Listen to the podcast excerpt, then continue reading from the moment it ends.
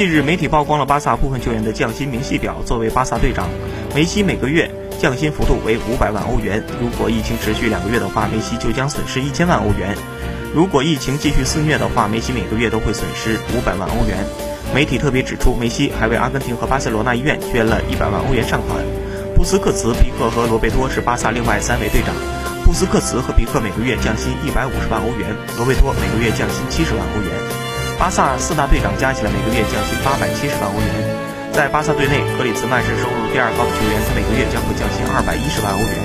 苏亚雷斯的降薪幅度和与迪克、布斯克茨基本。